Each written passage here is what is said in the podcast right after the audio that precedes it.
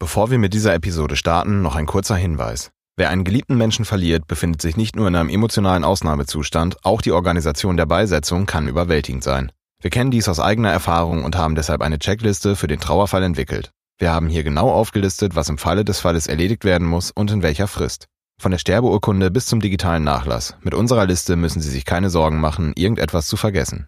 Hinterlassen Sie einfach Ihre E-Mail-Adresse unter noz.de slash endegut-newsletter und erhalten Sie noch heute die Checkliste zum kostenfreien Download. Und jetzt zu Victoria und Evgenia. Wie viel Angst vor dem Tod ist eigentlich normal? Hast du schon ein Testament gemacht? Wie tröstet man richtig? Möchtest du verbrannt oder begraben werden? Was kostet ein Sarg? Wie finde ich eigentlich einen Bestatter? Glaubst du an ein Leben nach dem Tod? Was ist Karma? Wie erkläre ich Kindern, was Sterben ist? Ende gut? Alles gut?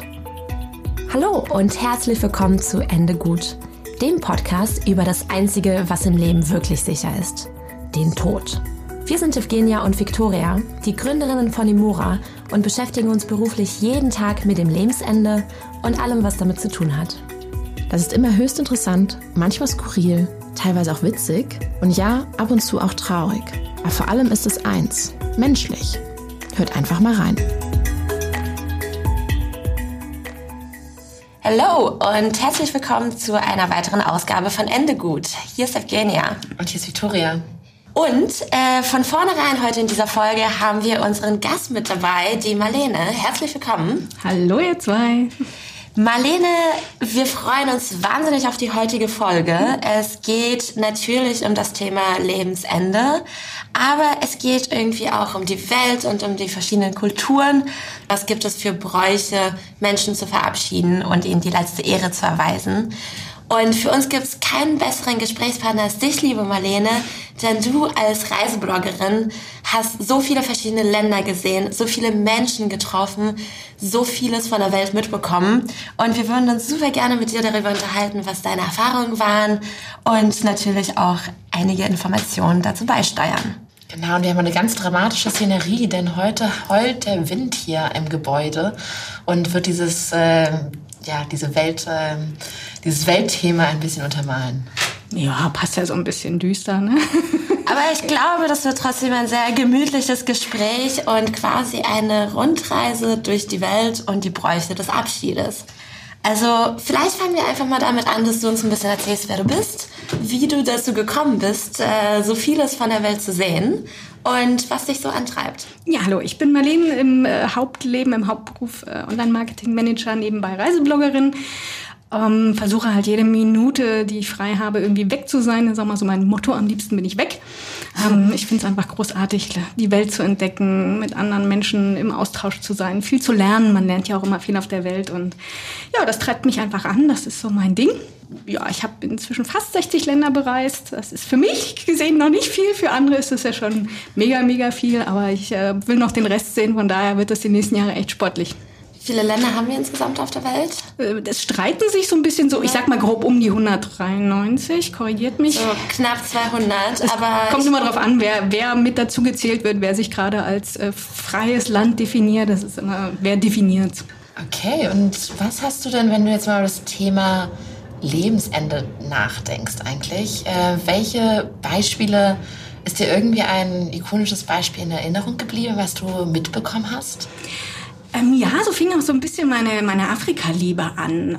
Ähm, ich habe irgendwann in jungen Jahren mal eine Doku über Jimmy gesehen, den berühmten Tierfilmer, der in Tansania tätig war. Und das fand ich irgendwie ganz faszinierend. Und sein Sohn ist ja dann damals verunglückt.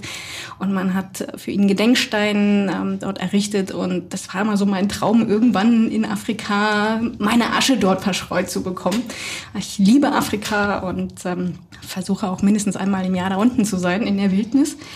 Ja, und dann war das so mein Traum, mich verbrennen lassen und irgendwer bringt dann die Asche da runter und dann bin ich so ein Teil von dem Ganzen. Das fand ich irgendwie, äh, hörte sich romantisch für mich an. Und ich war tatsächlich dieses Jahr mehr oder weniger durch Zufall an, an dem Grab von Jimmick. Ähm, wir waren im Ngorongoro-Krater in Tansania unterwegs und ich fahre an diesem Stein vorbei und sehe nur noch so im Augenwinkel den Namen und so, oh, brenn müssen anhalten, ich muss hier raus. Und in Nationalparks darf man nicht so einfach aussteigen und rumspringen. Und der Guide schon so, Gott, das geht nicht. Es ist mir egal, ist mein Lebenstraum, ich muss hierher. eigentlich ich wollte ich ein Foto. Genau, eigentlich wollte ich nicht äh, lebendig dahin, sondern irgendwie als Asche, aber nur war ich da. Und dann muss man sich das natürlich auch anschauen. Dann habe ich erstmal eine Stunde Rotz und Wasser geheult, weil mich das irgendwie so total ergriffen hat. Wenn man so die ganze Zeit im Kopf hat, da will ich mal enden und dann ist man da. Also ich war da fix und foxy. Stand in einem eigenen zukünftigen Grab. Sozusagen, ja. Wobei seither denke ich, hm, guck's mal weiter. Vielleicht kann das ja noch, noch weiter Gibt bestimmt noch andere tolle Plätze. Ja, so kam ich so mit dem, mit dem Totenkult so ein bisschen mhm. in, in Berührung. Und ähm, wenn ich reise, dann fasziniert mich natürlich auch immer Kultur. Und Kirchen und auch Friedhöfe sind für mich ein Teil der Kultur. Und dann nutze ich auch jede Gelegenheit, ähm, die zu besuchen und da ein bisschen rumzulaufen und mir das anzuschauen. Und dann stellt sich natürlich auch die Frage, warum werden in verschiedenen Ländern verschiedene Riten abgehalten? Warum werden die anders beerdigt als bei uns? Gehen die anders damit um? Und dann habe ich irgendwann mal angefangen zu googeln und habe einfach reingeschaut und mich ein bisschen belesen. Und seither komme ich mit diesem Totenkult hier erst recht nicht mehr klar. Mhm. Hast du mal was mitbekommen in Afrika? Ähm, jein. Ähm, ich habe ja eine Zeit lang in Südafrika gelebt und da ist von meiner Vermieterin der Sohn, dessen bester Freund ist von einer Haiattacke gestorben. Okay. Und dort machen es die Surfer zum Beispiel so, dass die sich auf dem Wasser treffen mit ihren Surfbrettern und einen großen Kreis machen und ihm gedenken. Also das habe ich wirklich live mitbekommen. Da war ich gerade unten, als das geschehen war. Ähm, sonst war ich so richtig in, in der Abschiedsfeier noch nicht dabei. Ich bin jetzt nicht unbedingt der, der äh, Tourist, der sich von Zeremonie zu Zeremonie hangelt, obwohl es ganz spannend wäre. Gibt ja echt tolle Zeremonien, die auch wirklich als Feste gefeiert werden. Ähm, Na klar, aber lässt sich ja schwer buchen. Ja, naja, obwohl. Ähm, in, in Mexiko haben die ja dieses, äh, ich kann es mal nicht aussprechen, wie heißt es? Dia de Muertos. Dia, ja, genau, Tag der Toten. Hm, Dia de Muertos. Ähm, das ist immer 1. 2. November und das könnte man ja schon planen. Und ich glaube auch, wenn ich mal Mexiko mache, dann wäre das auch besser als Spring Break, wäre, glaube ich, dieses Fest für mich. Das glaube ich auch. Also wir haben uns natürlich auch ein bisschen schlau gemacht, was an diesem Tag eigentlich passiert, weil dieser Tag ist ja doch auch relativ präsent auch schon in unserer Kultur. Wir wissen, bunte Musik, Masken, irgendwie so ein bisschen Karnevalsstimmung, wo den Toten gedenkt wird. Ich hatte irgendwie ursprünglich gedacht, dass das so das Ritual des Abschiedes ist. Dabei ist es ja quasi wie der Toten Sonntag, nur für die Mexikaner ähm, einmal im Jahr, wie du schon sagst, im 1. November, wo sich aber Familien als Skelette verkleiden und wo eigentlich, also zum einen aus dem christlichen Glauben heraus, aber auch schon die Ureinwohner diesen Glauben praktizieren, dass an diesem Tag die Toten wieder, also die Seelen der Toten zurückkehren und diese, ja, quasi die Seelen und die Hinterbliebenen zusammen feiern. Und dass es wirklich eine Feier sein soll mit bestimmten Gerichten und Speisen und wirklich eher ein Fest. Und ich hatte auch letztens gelesen, dass ähm, quasi so der Bezug zu dem Thema Tod oder dem eigenen Ende mh, mm, so ein bisschen weniger schwer ist, einfach weil die Menschen quasi wissen, äh, es wird immer jedes Jahr einen Tag geben, wo unser Leben, auch wenn es zu Ende ist, quasi nochmal zelebriert wird. Und diesen Gedanken finde ich eigentlich total cool, dass man weiß, man ist ja, man ist tot, aber man ist irgendwie trotzdem nicht alleine, weil jedes Jahr gedenkt eine Familie dann einem. Ja, ich habe das auch gelesen. Auch, dass die dann die, die Leibspeisen der Verstorbenen äh, mhm. äh, kochen und quasi mit denen gemeinsam essen, dass die Tore so offen sind, dass man sich erzählt, was ist im letzten Jahr passiert. Das ist übrigens auch in, in anderen ähm, Ländern so. In Madagaskar zum Beispiel buddeln die auch nach, ich glaube, elf Jahren oder so ihre, ihre Toten wieder aus, wickeln die in neue Tücher und tragen sie durchs Dorf und dann kann jeder nochmal anpassen. Das hört sich für uns makaber an. Das aber die finden es vielleicht, vielleicht total makaber, was wir machen. Ja. Ich glaube, es waren aber nicht elf Jahre. Das ist, weil das ist man dann schon verrutscht. Glaube ich, ein bisschen früh, oder? Ich weiß es nicht genau, aber äh, vielleicht sind es drei Jahre. Aber äh, einfach nochmal diesen Kontakt halten und, und äh, ja, er ist nicht weg, er ist noch da. Das ist für viele, glaube ich, haltgebend. Ähm, in anderen Religionen ist es ja, dass man sagt, ähm, die Seele wandert nur. Also der, der Körper ist was Vergängliches, das ist nur eine Hülle. Und ähm, die Seele lebt, lebt weiter und wird wiedergeboren oder wandert ins Nirvana, wenn man Glück hat. Und den Ansatz finde ich eigentlich auch wesentlich tröstlicher und wesentlich schöner. Und ich glaube auch, dass da was dran ist. Von daher fühle ich mich eigentlich in diesen Religionen wohler. Ob ich das jetzt so. Aber ich muss mal jetzt ganz kurz unterbrechen. Ist ja eigentlich auch so, trotzdem in, im christlichen Glauben oder in Deutschland gibt es auch sehr, sehr viele Familien, die auch ihren Toten gedenken und Bräuche etablieren. Ich glaube, ja, total, es ist nicht wie so ein Fest, sondern es ist eher ein Gedenksonntag. Es mhm. ist eher in der Stille, also letztendlich auch die Art und Weise, wie getrauert wird, ist in der Gemeinde eher etwas Persönliches, während dort die Trauer nach außen gelebt wird. Aber das war mir jetzt gerade ein Bedürfnis, nochmal hier kurz einzuwenden, dass das ja auch unterschiedlich ist. Ja, um Gottes Willen. Das wird, wir haben ja hier auch den Totensonntag. Aber wenn man mal ehrlich ist, ist es hier so, äh, es ist November, es ist düster, es ist vielleicht Nebel und Grau und alles ist traurig und dann, dann macht man sich natürlich keine schönen, liebevollen Gedanken, nehme ich mal an. Also zumindest bei mir war es dieses Jahr so. Ich habe letztes Jahr auch meine Oma verloren und ähm, ich weiß nicht, hier fühle ich mich da nicht so richtig aufgehoben mit den ganzen Zeremonien. Und für mich, ich hätte auch die Beerdigung von meiner Oma ganz anders gestaltet. In ihrem Garten, wo sie es geliebt hat zu sein, mit Lichterketten, mit ihrem Lieblingskuchen. Und da so als Familie in Freude an das, an das Schöne zu gedenken und Abschied zu nehmen mit ihren Leibspeisen, das, hätte mir viel mehr gelegen als irgendwie mit Blaskapelle auf dem Friedhof und alle traurig und überhaupt nicht meine Musik und oh, gruselig. Von daher, ach, weiß ich nicht, finde ich, finde ich andere Zeremonien interessanter und bin da immer noch offen und belese mich und denke mal gucken, wohin die Reise geht und wo ich lande und wie man dann Abschied nimmt von mir. Wir hatten äh, mit einer alternativen Bestatterin auch äh, mal über ähm, ich sag mal, Abschiedsrituale gesprochen und ich finde diese Bewegung in Deutschland tatsächlich auch ganz spannend, dass es immer mehr Bestatter gibt, die sagen, hey, mach's, wie, wie es einfach passt zu der Familie und so weiter, ne? Lass mal weiß tragen oder bunt oder lass es uns ganz klassisch machen, aber so bewusst. Mhm. Und äh, da gebe ich dir recht, äh, in anderen Kulturen ist dieses ganz normale Bewusste irgendwie teilweise weniger so schwer und klassisch, sondern mehr so, ja, gehört zum Leben dazu. Also diese, diese buddhistische Einstellung ja. spielt da irgendwie mit drin. Aber die Auswahl an Ritualen, das ist, glaube ich, noch so ein bisschen so die nächste Stufe, dass man sagt, okay, was will ich eigentlich wirklich und wie machen wir das? Hast du eigentlich diese Fußballbestattungen mitbekommen, die es in, in Großbritannien gibt? Also das, da bin ich neulich drüber gestolpert und war völlig so, das ist nicht euer Ernst, oder? Kennst du? Ich kenne den HSV-Friedhof in Hamburg. nee, also das ist wirklich so, dass du kannst dich, also Manchester United, die großen Vereine machen das wohl, du kannst dich wirklich äh, einäschern lassen und dann wird die Asche hinterm Tor vergraben oder... Das ist ja genauso beim HSV auch so. Der Im Friedhof ist Im genau, Stadion. Nein, nicht, nee, also, nee, also nicht direkt hinterm Tor. Also dort ist es wirklich hinterm Tor. Und es soll Aber welchem Tor? Dem gegnerischen oder dem eigenen? Und es soll dann die, die, die, die Tore der anderen abhalten. Und natürlich für den Fan, Fan ganz toll sein. Fand ich ich bin nur überhaupt kein Fußballfan, deswegen fand ich das ganz spooky. Aber klar, wenn so ist es wahrscheinlich mit meiner Liebe zu Afrika, ich sage, meine Asche muss natürlich zum Teil auch nach Afrika, ähm, ist das für die wahrscheinlich der Fußball. Also akzeptieren, lustig finden und äh, ja, weitergehen. Das ist wirklich so diese Inszenierung des Todes. Und äh, da haben wir, es ging ja gerade vor ein paar Monaten dieses Video aus Irland zum Beispiel herum, wo ein Mann sehr, sehr krank war. Ich glaube, er hatte Krebs und wusste, dass er sterben wird und hat dann ähm, ich glaube, einige waren eingeweiht, aber nicht die ganze Trauergemeinde, ein Video abgespielt, also ein ähm, äh, ja, und hat letztendlich zu der Trauergemeinde ge gesprochen, als der Grab in die Erde eingelassen wurde und meinte, hey, lasst mich hier raus. Genau, wirklich oh halt Gott, so. Echt? Das, das habe ich gar nicht mitgekriegt. So richtig derber irischer Humor eigentlich. Spooky. Das war wirklich, ich meine, einige fanden es halt echt lustig, weil sie hm. ihn kannten und wussten, ja. dass er halt ganz bewusst vom Leben Abschied nehmen möchte. Hm. Andere fanden es natürlich dann auch total unpassend.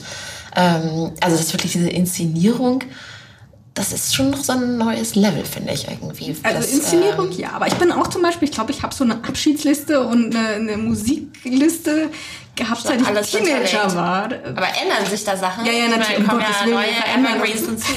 das ist wie mit Backstreet Boys. Damals vielleicht. Nee, aber ich habe meiner Familie immer gesagt, ich will einfach, ähm, dass das dann auch in meinem Sinne abläuft. Hat vielleicht auch damit zu tun, dass ich im, im Teenageralter einen Freund verloren habe bei einem Autounfall.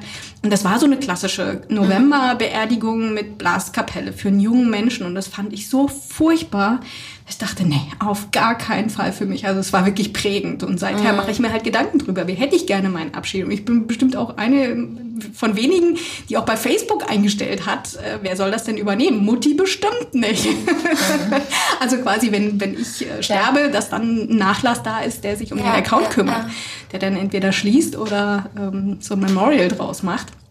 Und man will ja dann nicht unbedingt, dass Mutti alle Geheimnisse liest. stimmt. Trotzdem finde ich aber auch die Kulturen eigentlich auch sehr beeindruckend, wo so ein ja, ganz bestimmter Ritus auch noch abläuft. Und zum Beispiel, ich war in, ja, vor zehn Jahren habe ich äh, eine Zeit lang äh, Freiwilligenarbeit in Sambia gemacht. Und dort ist ein Mitarbeiter, der dort dieses Haus betreut hat, äh, überraschend an Tuberkulose wirklich tot umgefallen von einem Tag auf den anderen. Somit waren wir, weil wir auch mehrere Monate waren, ähm, eigentlich irgendwie gezwungenermaßen Teil dieser, dieser Abschiedszeremonie und es fing eigentlich damit an, mit diesem ganz unglaublich krassen Klang. Also erstmal christlicher Glaube trotzdem, aber ganz anders gelebt als wir mhm. hier in Deutschland. Und das war in Livingston, also äh, eine der größeren Städte dort, aber es war wirklich ein Event, also von mehreren Stadtteilen, die, wie dann dort der Trauerumzug war und wie ich dann später noch mit den Eltern ein Gespräch geführt habe, weil wir sagten, oh Gott, es tut uns total leid und weil es ein junger Mann war, der war irgendwie gerade erst 30. Und dann sagte sie, nein, nein, nein, das ist gar nicht schlimm, der hat ja schon viele Jahre auf dieser Welt gehabt und ich habe ja auch noch viele Söhne und ähm, der hat bestimmt wow. ein gutes Leben gehabt und ich war damals irgendwie unter 20 und war total perplex. Das kann ja nicht wahr sein. Irgendwie, also die, muss, die Mutter muss ja nicht ihr Kind lieben, irgendwie, also aus meinem ja. deutschen mhm. Verständnis. Auf der anderen Seite habe ich echt lange darüber nachgedacht, was diese Betrachtungsweise zu sein, so diese Dankbarkeit für das Leben, was man hatte und äh, nicht diese Optimierung oder halt auch die, ja, das, also es ist einfach ein ganz anderes, natürlich das Tod ist, also der Tod ist da viel präsenter in der Gesellschaft mhm. und dadurch halt, ähm, ja, nehmen auch alle teil und es ist aber halt auch viel natürlicher, dass man früh stirbt und ähm, mhm. das war total, ja, also irgendwie war das einfach so, eine, so ein Ritus und es wurde so von der Gemeinschaft getragen, dass dieser, sag ich mal, wirklich dramatische Tod plötzlich eigentlich ein ganz anderes Licht bekommen hat. Das erinnert mich so ein bisschen an Südafrika, als Nelson Mandela gegangen ist. Da war ja auch ein ganzes Fußballstadion und wir haben ja gedacht, die trauern da alle und die haben aber fröhliche Lieder gesungen, die haben Paraden auf den, auf den Straßen abgehalten. Das ist halt auch was, das, das kennen wir nicht, das ist für uns völlig befremdlich. Aber wenn man so mal drüber nachdenkt, ist es doch schön, wenn die Gemeinschaft das so in Freude mitträgt. Mensch, wir hatten den Menschen 30 Jahre lang, der hat uns in dieser Zeit viel bedeutet, viel gegeben. Ähm, wir haben viel gemeinsam gemacht und sich an das Schöne zu erinnern, finde ich wesentlich wertvoller als über den eigenen Verlust zu trauern. Natürlich ist das schmerzhaft, aber also natürlich gehört auch irgendwie beides hinzu und wahrscheinlich auch sehr viel Charakterstärke, die dann aber von der von einer Gemeinschaft quasi besser getragen werden kann, dass man sagt, ja, ich persönlich finde es bin sehr traurig, aber gleichzeitig dieser Tag gehört ja eigentlich demjenigen, der irgendwie aus dem Leben geschieden ist. Also finde ich super spannend, Victoria, was du eigentlich auch erzählst. Ähm, ich denke daran, was passiert eigentlich in der, in der Psyche, im Kopf, wenn man diese Normalität des Todes, also wenn man dem eigentlich viel näher ist als bei uns, weil ich finde das jedes Mal relativ schockierend, wenn eigentlich jemand von uns geht, der nicht mit äh, irgendwie 80, 90, 100 plus einfach an Alter verstirbt. Ne? Das ähm, in so buddhistischen Ländern oder auch hinduistischen Ländern ja auch tendenziell so, dass man sagt, okay, man, es ist ja immer ein flüssiger Prozess und ein Übergang von einem zum nächsten und am Ende ist immer ein Anfang. Und ähm, da ist ja so diese Thematik des Karmas und der, der, der Wiedergeburt und der Weiterwanderung der Seele auch primär im Vordergrund wenn es darum geht, dass jemand verstirbt. Finde ich eigentlich auch total spannend. Eigentlich ist es ja in der christlichen Religion auch so. Wir glauben ja auch an Wiedergeburt oder Auferstehung, aber hier ist es irgendwie anders gelebt. Hier ist es einfach, hier hat es so eine Schwere und ähm, ich glaube, dass, dass ich äh, durch unsere, ich sage jetzt mal bös gesprochen, unsere egoistische Gesellschaft auch viel verändert hat, dass, dass die Leute nicht mehr so in der Gemeinschaft auch aufgenommen werden, mit ihrer Trauer alleine gelassen werden, das vielleicht nicht richtig verarbeiten können, dass man wieder funktionieren muss im Job, man kriegt vielleicht zwei Tage frei, aber ähm, das war's. Aber man, man hat nicht die, ja, die Möglichkeit. Vielleicht ist ja auch äh, Religion und Welt einfach teilweise sehr weit voneinander entfernt, teilweise noch sehr eng zusammen. Aber wenn du, sag ich mal, von der Kirche oder in der Gemeinde da noch weitergetragen wirst, ich glaube, dann fällt es ja auch tendenziell ein bisschen leichter mit Natürlich. der Trauer und mit dem ganzen Abschied umzugehen. Es ist ja auch so ein bisschen das Verhaften der Gesellschaft. Also letztendlich, in, weil du eben den Buddhismus angesprochen hast, äh, in Japan werden, also wird der Leichnam letztendlich im Zuhause aufgebahrt und dort ähm, gewaschen, vor allen, neu angezogen ähm, mit Flüssigkeiten ja, eingeschmiert. Und also es ist ein ganz totales Ritual. Und da muss auch die ganze Familie teilnehmen. Also es ist gar nicht optional mhm. heutzutage in der äh, Beerdigung in Deutschland. Viele sagen, ach nee, das tue ich mir nicht an, da gehe ich nicht hin. Das mache ich nicht. Und in den älteren äh, Generationen ist es ja schon noch so, dass man sagt, okay, nee, das muss ich machen. Das ist mhm. irgendwie, ich möchte den äh, Verstorbenen würdigen und ehren. Aber viele in der Gesellschaft sagen einfach so, nee, das, da entschuldige ich mich mal ganz kurz von, weil das hat ja eh nichts mit mir zu tun und Kirche kann ich ja auch mir gar nicht vorstellen. Also es ist so, ähm, ich glaube, auch wenn ein Ritual letztendlich die Gemeinschaft rauslässt, dass dann, ähm, also ich weiß nicht, ob die in Japan alle da wirklich sitzen wollen, aber sie müssen es. Hm, ja, da ist es sehr, sehr streng und es ist richtig, richtig teuer. teuer. So eine durchschnittliche japanische Beerdigung kostet irgendwie 17.000 Euro. Wow. Da spaßt aber mal eine Weile. Ne? Das ist sehr teuer. Ja. Oder über Ghana habe ich gelesen. Die haben ja so ganz... Ähm, ganz, wie soll man denn sagen, ganz ulkige äh, Särge. Also die werden halt geschnitzt und bunt bemalt und so nach dem Job der Leute. Mhm. Also wenn du Fischer warst, dann sieht dein Sarg aus wie ein Fisch. Oder du warst Bauer, dann sieht der aus wie eine bunte Kuh. Und äh, so ein Sarg kostet das cool. So Solange nicht wie ein Traktor.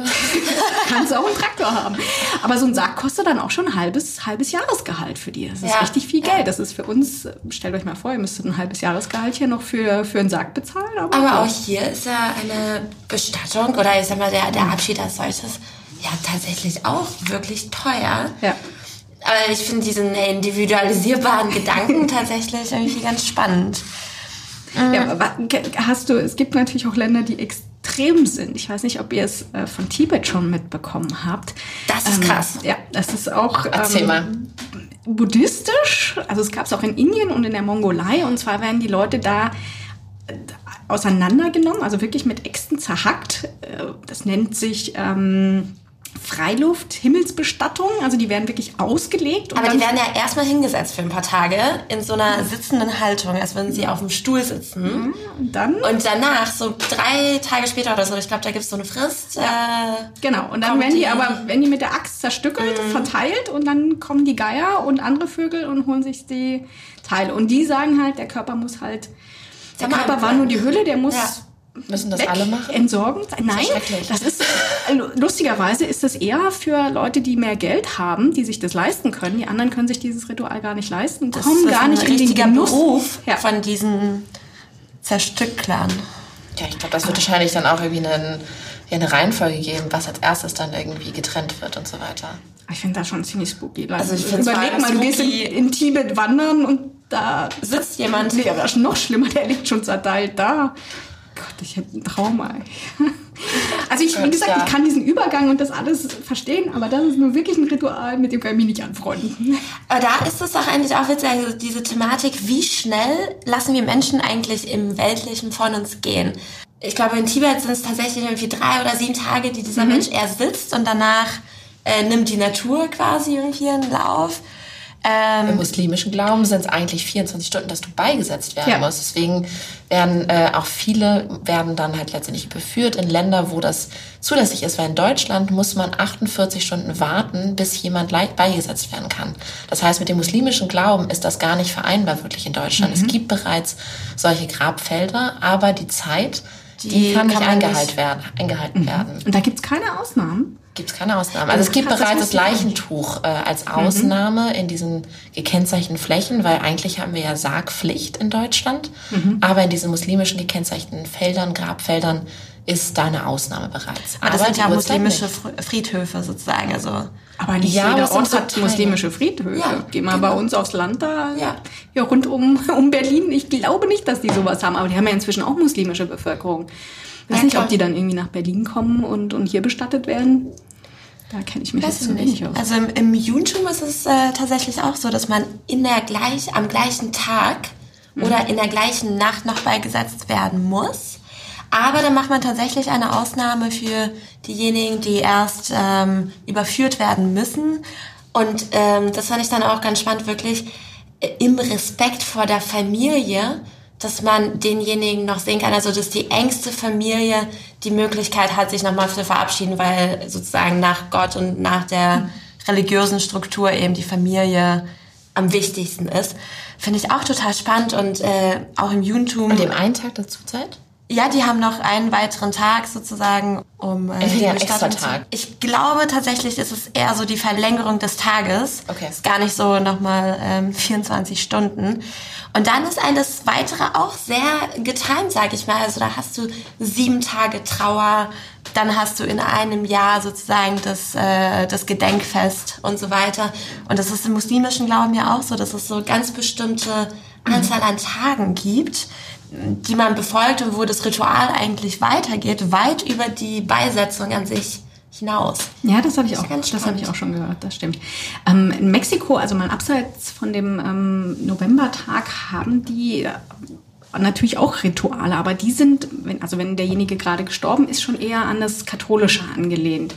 Ähm, da ist, sie haben zum Beispiel auch einen Sarg, der dann wohl noch so eine Glasfläche drin hat, dass man dem äh, Toten, wenn er einbalsamiert ist, dass man den nochmal sieht und Abschied nehmen kann. Mhm. Da ist es schon sehr klassisch, aber eben das Fest dann im November, das ist äh, sehr fröhlich. Finde ich auch schon. Ich kann mir vorstellen, dass, das, äh, dass es gar nicht das Fensterchen da ist, dass die Angehörigen nochmal sehen können, sondern dass er rausgucken kann. Ja, so kann man, kann man das natürlich Apropos auch rausgucken. Ähm, ich hatte mich auch mal ein bisschen Richtung Russland umgeschaut. Also ich komme ja von da und äh, meine Oma ist vor ein paar Jahren verstorben und gefühlt ging das alles komplett schnell. Aber ich habe äh, wirklich noch, bin noch mal reingegangen, wie eigentlich so ein orthodoxer Abschied gestalten wird. Und da im, im, im Gegensatz zum muslimischen Glauben oder zum Judentum wirst du da erst nach drei Tagen beigesetzt. Und die Trauerfeier findet statt, auch in einer Kapelle, in einer Kirche. Alle halten leuchtende Kerzen, also brennende Kerzen in der Hand. Also das geht da wirklich auch noch sehr ins sehr traditionell und sehr klassische. Ähm, Wird ja so gedacht mit, äh, mit solchen, wie nennt man das, sind Madonnen oder sind das solche Tafeln? Ja, das sind äh, genau diese Tafeln. Ich weiß gar nicht, wie man das im Deutschen nennt. Ne? Das sind so Plätzchen mit, mit, religiösen, äh, mit religiösen Motiven. Ikonen heißen die übersetzt ja, genau. ins Russische, äh, also ins Deutsche. Und äh, ja, ne, immer noch absolut wenig Feuerbestattung, also so ganz, ganz klassische Geschichte. Das hast du ja in Russland auch schon im orthodoxen Glauben, schon bei Messen und so weiter. Also heißt, bei einem Gottesdienst am Sonntag, äh, da stehst du einfach drei, vier Stunden, da wird gestanden, egal wie alt, egal wie müde, sage ich mal. Ähm, das heißt, dieser, also dieses eigene Leiden, auch so das physische Leiden ist sozusagen das Erweisen der Ehre an den Verstorbenen. Und was ich dann wirklich ganz spannend fand, wegen rausgucken, man wird bestattet mit den Füßen zum Westen und mit dem Kopf zum Osten. Und zwar so gut wie immer auf allen Friedhöfen, weil Sonnenaufgang ist sozusagen so der Übergang in die Ewigkeit. Im, Im, Islam ist es ja auch so, die werden ja, Richtung Mekka. Aber Richtung Mekka. Ja, genau. Aber Mekka ist ja nicht immer eine Himmelsrichtung. Richtung ja, genau. Genau.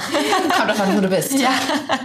Aber wo du das gerade gesagt hast von den Kirchen mhm. in Russland, ich war letztes Jahr in St. Petersburg mhm. und bin da auch in die Kirche und zum Gottesdienst und dann dachte ich immer, wo setzt man sich denn hier? Mhm. Die stehen da echt eine Stunde. Nach einer Dreiviertelstunde habe ich echt gedacht, das, das reicht jetzt langsam. Die stehen sehr, sehr lange. Ja, also das ist wirklich Leiden gelebt. Also schon und äh, was du auch gerade gesagt hast mit den, mit den Lichtern, ich glaube in Bali ähm, zum Lichterfest werden doch die äh, Laternen in den Himmel steigen gelassen. Da habe ich jetzt dieses Jahr, ist nicht lange her, ähm, Videos davon gesehen und das fand ich auch eine wunderschöne Art, ähm, nochmal der Toten zu gedenken. Hat das was mit Tod zu tun? Ich glaube, ich kenne das nur, also ich habe das irgendwo mal, weiß ich jetzt gerade gar nicht mehr, wo man so ähm, solche kleinen Lampions letztendlich, mhm. die dann aufsteigen durch die Aber Hitze ich, mit der Kerze. Ich dachte, das wäre auch zum Gedenken.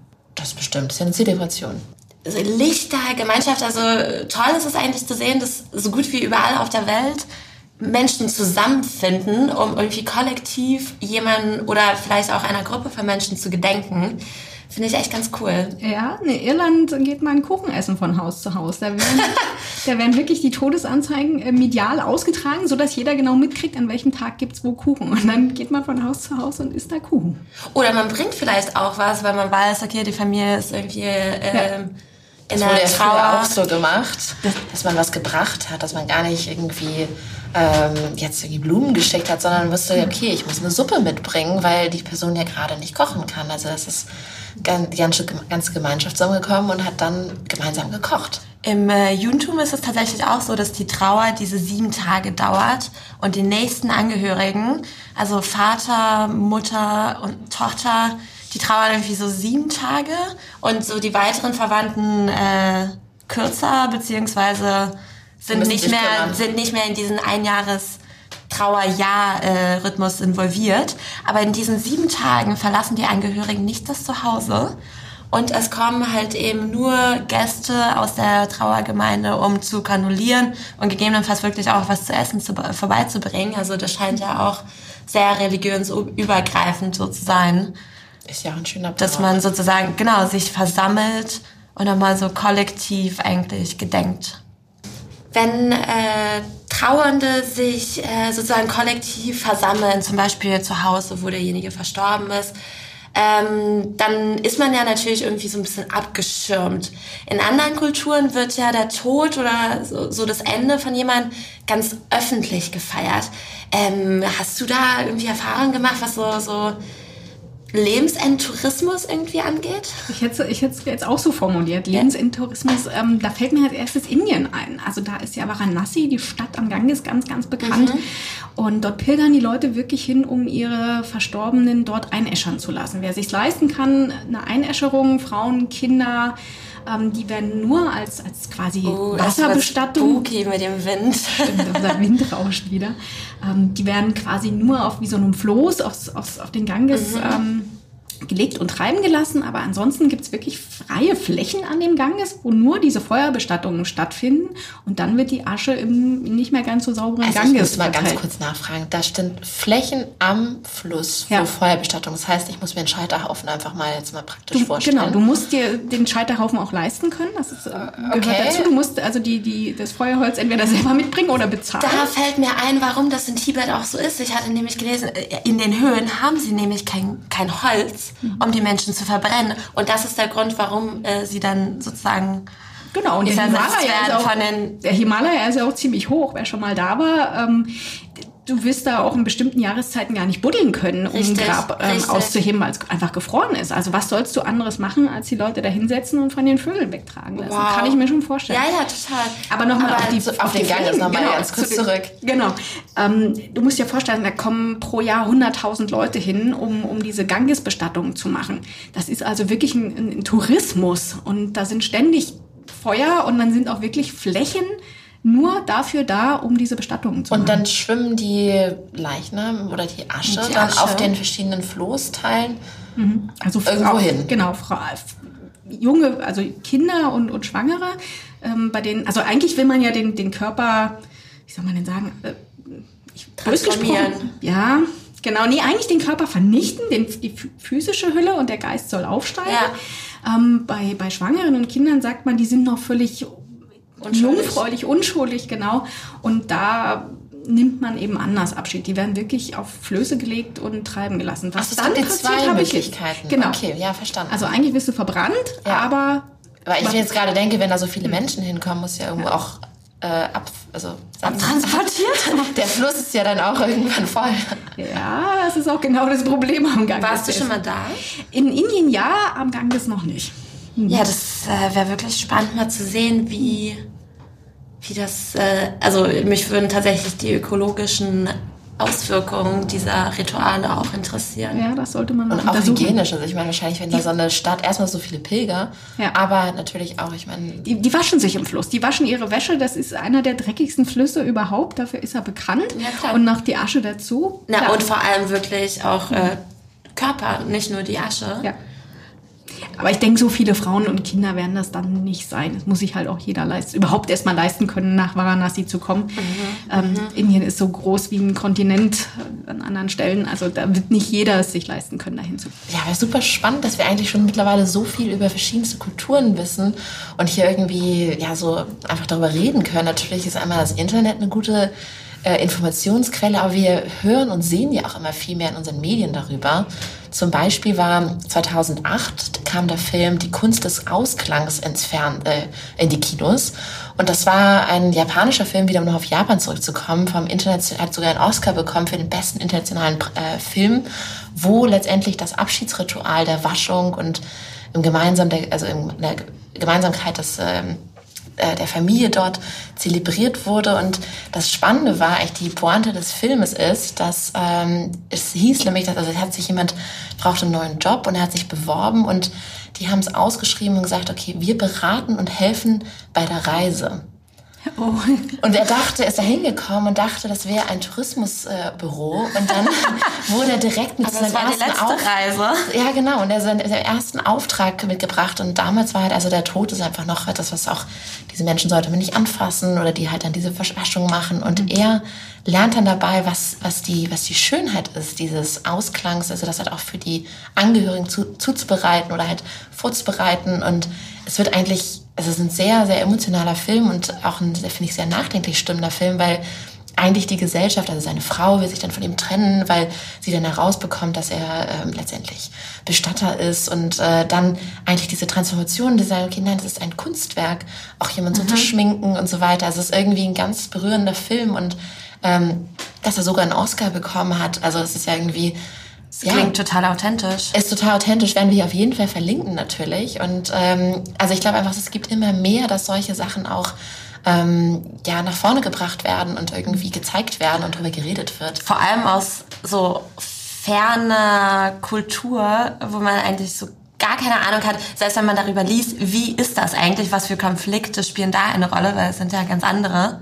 Genau, als die, also die total, unsere Gesellschaft total spannend, oder mir zu sagen, so, okay, was sind eigentlich die Unterschiede, was sind die Gemeinsamkeiten? Das haben wir jetzt hier auch heute aufgezeigt. Und eigentlich könnte man jetzt so sagen, so ja, ist das eigentlich so ein, so ein äh, so ein Picken, dass man immer das Beste von allem machen kann. Das würde ich echt ger gerne mit euch mal diskutieren. Ähm, darf man letztendlich seine Idealbestattung zusammenstellen oder also ich kenne mich so wenig nicht. mit deutschen Gesetzen aus, aber wenn du jetzt gerade sagst, die Muslime nicht, nicht, haben... Nicht von dem, vom Gesetz her, sondern mhm. vom, vom moralisch gesehen. Also moralisch ganz sicher. Also da stehe ich voll dazu, dass ich das gerne so hätte, wie, wie ich mir das vorstelle, als Freudenfest mit den Menschen, die mir wichtig sind und also ich möchte schon darüber bestimmen, wie mein Ende aussieht, wie mein Nachlass verwaltet wird, solche Hast Sachen. Hast ja auch relativ viel Kontrolle ja, darüber, wie genau. dein Leben ausschaut. Ja. Aber ich ähm. merke halt, dass ganz vielen Leuten das so völlig befremdlich ist. So nach dem Motto, wenn ich drüber rede, dann muss ich morgen sterben.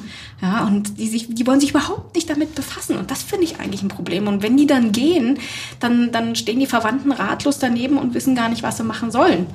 Und deswegen finde ich, sollte es viel mehr in die Öffentlichkeit kommen. Und ich glaube, so Filme tragen dazu bei, dass man, dass man vielleicht auch anders damit so umgeht. Die Normalität genau. einfach reinbringt. Oder eben auch, wenn wir so drüber reden, dass die Leute merken, ach Gott, in anderen Ländern ist es gar nicht so, so schmerzbehaftet, so, so tief und dunkel wie bei uns. Man kann das auch anders angehen und machen sich dann vielleicht mal Gedanken, machen sich ein paar Notizen und vielleicht öffnet es auch die Gesellschaft für neue Formen. Da tut sich ja auch ganz viel. Also diese Friedwaldbestattung, das ist ja schon ja, das ist inzwischen in den Köpfen angekommen und das finde ich mhm. toll und ich finde es gut, dass sich was verändert. Aber ich glaube, unsere, unsere Gesetzgebung muss da auch noch viel tun, um diesem ganzen bös gesprochen Trend gerecht zu werden. Das glaube ich auch. Also wir haben ja in Deutschland immer ein, äh, ein Friedhofsgesetz äh, aus dem letzten Jahrhundert noch. Wir haben einen Friedhofszwang, was natürlich auch irgendwie Gründe hatte, irgendwo noch sehr religiös geprägt ist. Aber ich denke auch, dass sich in den nächsten 10, 20, 30 Jahren einfach vieles verändern wird aufgrund der, ja, der Lebensumstände auch. Also ich hatte jetzt vorhin gelesen, dass, dass es in Israel zum Beispiel ein riesen Friedhof äh, gibt, weil äh, Kremationen, also Feuerbestattung natürlich kaum stattfinden oder eigentlich gar nicht. Sind die das nicht heißt, erlaubt? Ich glaube, es ist nicht erlaubt. Die, die sind halt quasi nicht erlaubt. Ja. Genau, also du hast ja da auch eine, einen Teil der christlichen Bevölkerung, okay, aber im ja. Judentum halt nicht. Und jetzt werden die sogenannte Grabhäuser erbaut, mit so, die, die mehrere Etagen haben, um da eben die Särge zu platzieren. Ähm, Ähnliches haben wir eigentlich auch in Deutschland noch nicht so stark ausgeprägt, aber Teile der Friedhöfe stehen leer, die also die Stellen, die für Gräber reserviert sind, weil wir natürlich äh, immer mehr Feuerbestattung haben, weil es ja auch viel mehr Möglichkeiten bietet äh, grundsätzlich. Auf der anderen Seite die Orte auf den, also die Grabsteine auf dem Friedhof, wo äh, Urnen reinkommen, äh, da gibt's wiederum immer weniger. Also wir werden einfach zwangsläufig neue Wege finden müssen, auch weil unsere Gesellschaft ja viel multikultureller wird und wir einfach so viele Kulturkreise hier haben, denen wir natürlich auch einfach die Möglichkeit geben müssen, nicht irgendwohin zu überführen, sondern vielleicht auch zu erlauben, innerhalb von 24 Stunden bestattet zu werden, wenn es dann der Glaube fordert. Ne? Ja, total. Ich denke jetzt aber gerade so, wenn man es mal drüber, wir haben jetzt verschiedene Religionen angeschnitten, aber auch viele Bräuche in den, in den Ländern. Ähm, was du, Marlene, sagst, ist natürlich total richtig, dass man letztendlich so gehen soll, wie man es denn möchte, für sich ein selber. Aber ich denke jetzt gerade um einfach mal so ganz wild zusammengewürfelte Kulturen, kulturelle Elemente. Ich möchte so und so gewaschen werden, ich möchte das und das.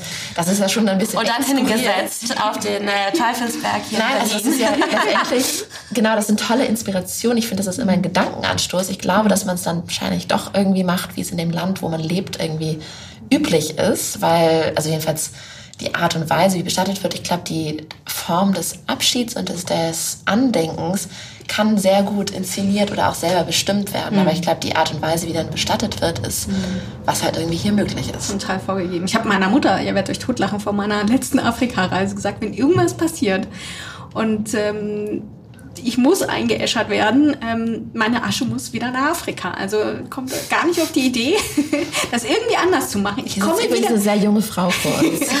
Dankeschön, jung ist relativ, aber Dankeschön. Ähm, ich habe gesagt, ich komme wieder. Ich sitze jede Nacht an deinem Bett, bis du mich irgendwie da runter. Wer hat sie reagiert? Die hat das erst nicht so richtig ernst genommen. Ja. Ich so, Mama, ich meine das ernst. Ich komme als Geist wieder und ich werde dir jede Nacht den Schlaf rauben, bis du mich wieder ausgebuddelt hast. Aber du bist jetzt zurückgekommen und zwar lebendig. Ja, ja. Gott sei Dank. Na Gott sei Dank. ja. Aber ich glaube, inzwischen hat es kapiert, dass ich das durchaus ernst meine.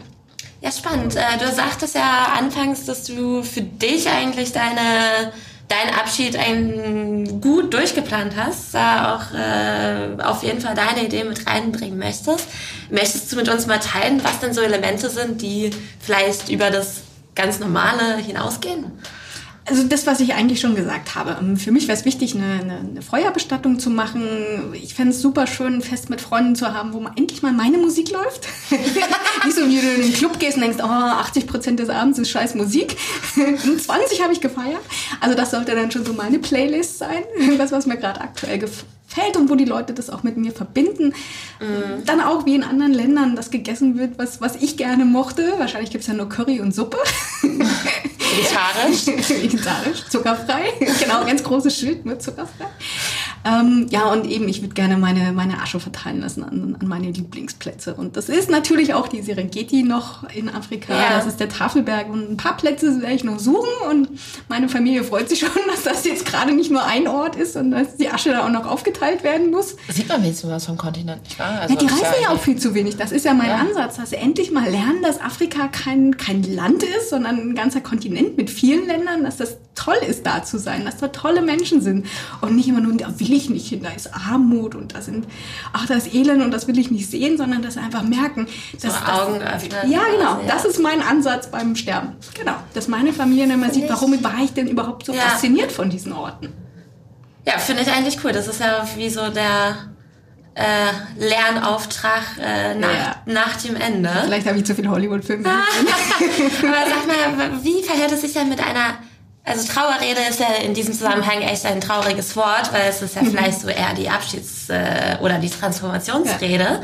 Ähm, wie stehst du dazu? Soll, soll es eine geben? Wirst du sie selber schreiben? Was soll über dich erzählt werden? Nee, also ich fände es irgendwie cooler, wenn, wenn jeder meiner Freunde einen kleinen Zettel mitbringt und, und so erzählt, was er mit mir verbindet, was, was unsere Freundschaft so geprägt hat. Das fände ich viel, viel schöner, dass man wirklich ja. daran denkt und sich an die schönen Momente erinnert ähm, als wenn da irgendwie jemand eine vorgeschriebene Rede kriegt, der mit mir nichts zu tun hatte, keinen Bezug zu mir hat, sondern dass man einfach sagt, oh Gott, auf der Party sind wir völlig versackt oder da sind wir auf der Polizeistation gelandet oder irgendwie so diese, diese Lacher mitnehmen und, ja. und, und wirklich mit einem Lachen Abschied nehmen. Das wäre mir ganz wichtig. Mit einem Lachen Abschied nehmen. Ja, das sind natürlich, also ich bin immer die, ich habe ja schon gesagt, ich möchte 123 werden. Deswegen denke ich ja, dass ich alle überleben werde, die irgendwie so um mich herumlaufen. ähm, das ist ja schon sehr so, dass du denkst, okay, ich werde vor meiner Familie gehen. Ähm, aber vielleicht kann man auch gut vorbereitet sein. Ich Genau, Vielleicht kannst also du ja anfangen, so dieser, schon mal die Zettel zusammen. Dieser vorbereitenden Charakter. Und mein Bruder ist jünger, der ist auch Familie, der kann sich dann auch nochmal nach Drucken kümmern. Also. Gut, okay, gut. Also haben wir nicht das beruhigt. ja, ja, ja. Sehr, sehr gut. Aber lustigerweise, äh, meine, meine Oma ist mit 60 gestorben. Und so. Sie war halt wirklich eine Oma-Oma. Richtig alt und klein und zerbrechlich und furchtbar viele Falten. Wie man sich so eine Oma vorstellt. Heute ist eine Oma mit 60, sehen die aus wie also die typischen Best-Ager. Super gestylt, die ja. modischen Klamotten, Sneaker. Und ich so, wow, ja. Aber meine Oma war wirklich Oma, alt wie heute, 80, 90. Und für mich ist im Kopf so hängen geblieben, so mit 60 stirbt man. Ja, und dann denke ich so die letzten Jahre, Mensch, jetzt hast du noch so 20 Jahre, jetzt musst du langsam mal Gas geben. Wenn du noch irgendwie so 140 Länder schaffen willst, dann wird das ganz schön sportlich. Naja, aber du bist ja schon mal immer schon so weite Strecken geflogen. Das ist ja noch mal was anderes, als äh, wenn man einfach hier um die, um, um die Landesgrenzen einfach einen Kreis dreht. Ja, das stimmt. Ich hoffe, das bleibt so. Ja, ich fand es auch irgendwie immer ganz cool, so beim, beim dann haben mich auch mal alle ausgelacht und Freak genannt, ähm, bei einem Flugzeugabsturz. Also als Reiseblogger klingt es doch irgendwie cooler als im Büro mit Herzinfarkt, oder? Na, aber erst, wenn du nicht mehr willst. Ja, ja, unbedingt. Und auf dem Rückflug, ganz wichtig. Also niemals auf dem Hinflug. Das wird dramatisch. Ja, ja. Ja, aber wenn man dann im Flugzeug mal in einer Situation war, wo es ein bisschen geschwankt hat, dann denkt man auch wieder anders drüber. Aber so von außen betrachtet dachte ich, so ein Tod klingt eigentlich cooler bei einer Beerdigung, wenn jemand sagt, ey, ist beim Flugzeugabsturz gestorben. Ist wie so die finale Berufskrankheit genau, im genau. übertragenen Sinne. Ja. ja. besser als wirklich mit, mit Herzinfarkt, weil der Chef einen angeplärt hat oder so. das wäre auch wirklich nicht schön. Nein. Nein, ähm, wir wünschen uns, glaube ich, allen und auch äh, natürlich unseren äh, Hörerinnen und Hörern ein langes, gesundes, erfülltes Leben. Aber natürlich hoffen wir auch, dass wir euch ein paar Denkanstöße über die verschiedensten Elemente des Abschiedes geben konnten. Und ja, vielleicht ist da für den einen oder anderen was dabei. Genau, und damit ähm, ja, kommen wir zum letzten. Das passt ja eigentlich super gut heute in die Unterhaltung, nämlich unsere Bucketlist. Dadurch, dass es heute ja eh so ein äh, besonderes Format ist, würde ich sagen, gehen wir doch einfach der Reihe rum. Und weil wir einfach so viel über, über das Reisen und über die verschiedensten Kulturen gesprochen haben, das ist, glaube ich, so das generelle Ziel von mir. Ich fand es total beeindruckend, wie du eigentlich von deiner Motivation erzählt hast, so maximal viel mitzunehmen, kennenzulernen. Und ich glaube, das übergeordnete Ziel, viel rumzukommen, viel zu sehen, sich viel inspirieren zu lassen und dadurch einfach so den Horizont zu erweitern, das ist auf jeden Fall ein ongoing, also ein äh, niemals aussterbender Punkt auf meiner Liste. Ja, ich hatte eben gerade den Impuls, ich sagte, ich weiß was, wir haben jetzt so viel über verschiedenste Länder gesprochen und ich bin ja, ich liebe es ja auch zu reisen und war auch schon relativ viel reisen in meinem Leben. Habe aber jetzt eben gerade den Impuls gehabt, an meine Nordsee nach, äh, zu denken und dachte, oh, ich würde einfach gerne mal Neujahrsschwimmen machen in der Nordsee. Nordsee. irgendwie total plump, aber irgendwie dachte ich, dass ich war dieses Jahr Silvester in der Nordsee und bist nicht hab, reingesprungen? Bin nicht reingesprungen. Upsi. Vielleicht mache ich es nächstes Jahr. Wenn du vorher in die Sauna gehst, hilft das. Ja, ja, ja klar. Ich, also das ist eigentlich prinzipiell gar kein Problem, aber das war jetzt gerade so ein Impuls, den musste ich jetzt einmal teilen. Ich drücke dir die Daumen. Ich glaube, das ist etwas, was dieses Jahr auf jeden Fall noch passieren dürfte. Wir werden nee, das dieses Jahr wird das nichts Neujahrsschwimmen. Nächstes Nein, Jahr. nicht Neujahrsschwimmen, aber Schwimmen. Kaltschwimmen. Ach so, ja, gut. Also, ja. es 1. Januar 2021. Wer ja, dann Foto posten? Nee, wir, wir hoffen Live-Video, Live-Übertragung. Alle mal auf Instagram Überlegen oder Überlegen wir noch mal. Jetzt musst du mal was sagen. Jetzt muss ich mal. Ich habe gerade so ein bisschen drüber nachgedacht, was, was es wäre. Ich würde gerne tatsächlich mal dieses Ayahuasca-Ritual in Peru mitmachen. Ähm, ist auch ein bisschen strange. Und zwar ähm, kriegt man da ja so einen Trunk. Drei Wochen lang. Kotzen. Ja, ja, sag's ruhig. Also es ist wirklich, man nennt es auch das Kotzritual. Ähm, man soll aber dadurch ähm, einen Zugang zu seinem Unterbewusstsein. Gott spricht zu dir. Der spricht sogar zu mir. Mhm. Ja, dann wäre das ein Ziel. und aber einfach so den, den Zugang für sich selbst kriegen und wirklich mitbekommen, ist, ist die Seele anders? Wird die wiedergeboren werden?